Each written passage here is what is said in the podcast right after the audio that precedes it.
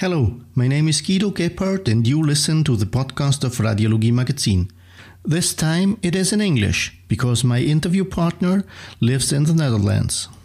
Today I talk to Kees Wesdorp about how precision diagnostics can help to meet today's healthcare challenges and how the COVID 19 pandemic has become a catalyst for change. Kees recently took over as head of precision diagnosis at Philips. Hi, Kees. I'm happy to talk to you today in this podcast about precision diagnostics.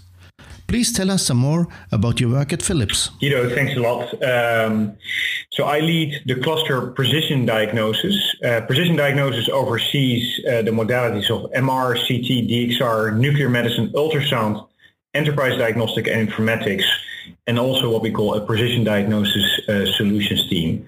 Um, the reason why I joined Philips was really because of the incredible purpose of improving lives uh, and also the opportunity to uh, work on a passion which is customer engagement as well as driving transformation through meaningful innovation. This really sounds like an interesting job, which covers most areas of modern radiology. But can you please explain what exactly does the term precision diagnosis mean? So precision diagnosis really stands for delivering a precise diagnosis, and I'll elaborate on that a little bit more, uh, more and also enabling personalized treatments. So we're in the pursuit of making sure that whenever a patient comes to a hospital setting or out of hospital setting, that um, as uh, soon as possible with the best staff experience and best patient experience with the lowest cost of care and with the highest diagnostic certainty, and diagnosis can be delivered. That's one part. The second part is really the forward look that we enable personalized treatment. So guide the patient at the right time with the right sequence on the right care pathway with a forward look. What kind of precision diagnostic solutions does Philips already offer? Precision diagnosis really offers solutions in four key domains and they're to a degree connected. The first one is smart diagnostic technologies, realizing first-time right diagnosis to clinically relevant and intelligent diagnostics, state-of-the-art technology that delivers precise data and empowers patient and staff. Think of a CT scanner with obviously clinical applications or ultrasound. Secondly, optimized workflows. This is all about connecting and integrating workflows to drive operational efficiencies through a systems view, we are able to identify and remove the obstacles to optimize workflow. Without the right operational efficiencies, data can fail to deliver the insights that drive precise care and connections among various clinical data, set, data sets, not to mention various stakeholders. So it's critical that we take the system view and really innovate end to end. The third is what we call integrated diagnostics or a 360 degrees patient view, generating a comprehensive insight from imaging, monitoring, lab- laboratory, genomics, and longitudinal data. And so this is all about streamlined and integrated operational analytics, regardless of the vendor, such that we can help move information along when and whenever needed. And then finally, the fourth key area is clear care pathways orchestrating decision making at every pivotal moment of the patient's care pathway and guiding uh, a patient forward uh, and not only having the rear view mirror of what has happened to a patient or what the situational context is.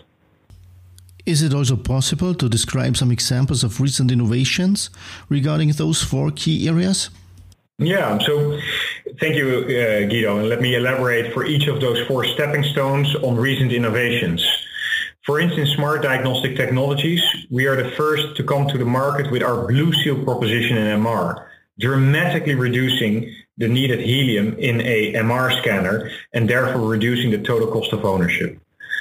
Secondly, for optimized workflows, we have deployed Performance Bridge, which is all about understanding asset utilization in a hospital network or within a hospital and making sure that we optimize the uh, utilization rates of the assets, such as scanners, in a hospital setting.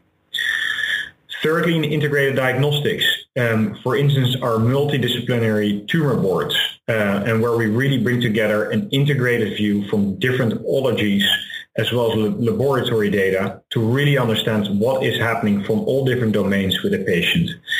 And lastly, on clear care pathways in the domain of on- oncology informatics, we have uh, a collaboration, for instance, with Dana-Farber and now also recently announced with MD Anderson, where we really map out forward-looking uh, treatment pathways such that a clinician, a professional, can be even more precise and certain of which path to follow.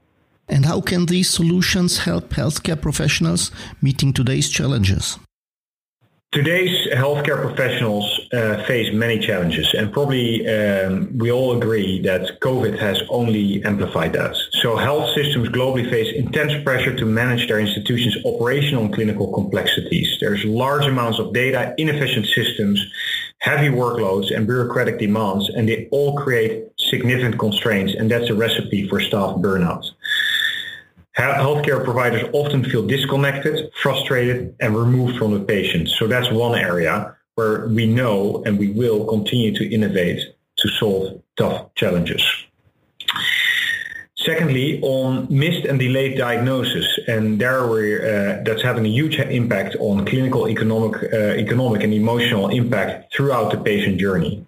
So providing quality patient care while addressing an increased focus on outcomes, efficiency, and costs presents an ongoing challenge. But I would also uh, um, say that that's an opportunity for us to partner up with our customers to address that challenge. Thirdly, health systems are looking for ways to remove workflow obstacles and guide patients on the right care pathways.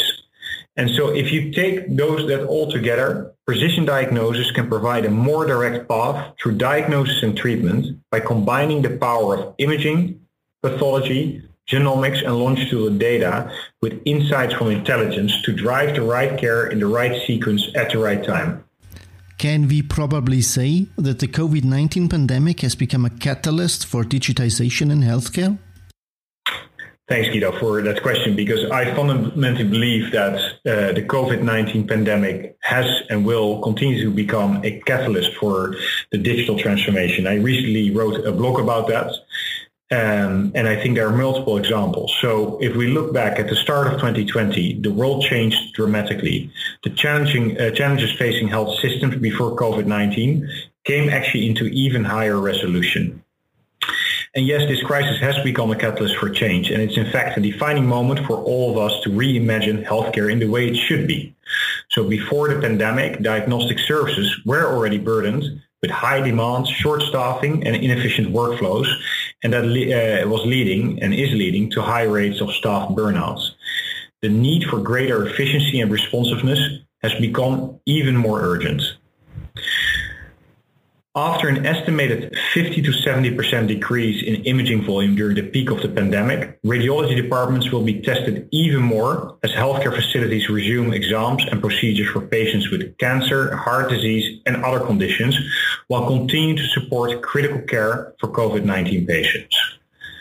And so effectively juggling this workload will require a new model of digital care delivery, founded on precise diagnosis and robust telehealth networks.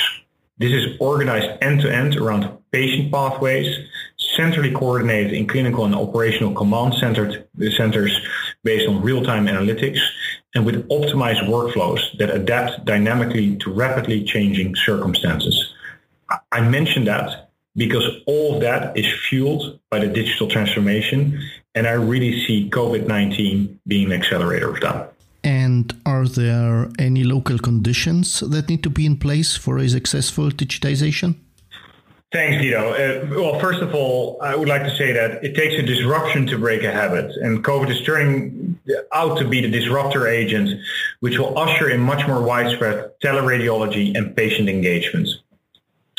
Secondly, we need to make sure that the infrastructure is out there to engage digitally and to um, have the right solutions in the right place, in the right context. Thirdly, we need to make sure that operators, technicians, clinicians have technology savviness. They need to be able to embrace it, to work with it, and to also draw meaningful conclusions from that. So that will require adaptation and training. And I would also like to say that there's an immediate need, for instance, uh, today, if we look at CHESS protocols or automated region of interest identification uh, and AI for workflow improvements, those are needed today. And that will put the pressure on for people to start using these AI solutions and opportunities. We're going to see much more of this as we move forward in precision diagnosis. Thank you, Kees. That was a lot of information right now. But is there anything else we did not discuss? Guido, I trust that I've uh, conveyed how excited I am about our mission of improving lives and delivering precision diagnosis. We are committed to supporting the frontline heroes in the battle against COVID, and we believe that the digital transformation will speed up the solutions that are needed to do so. It's in fact humbling to be part of this journey towards value-based care. Thank you very much for your detailed explanations and for taking your time for this podcast. This was Kees Wesdorp in an interview with Guido Gebhardt from Radiologie Magazin.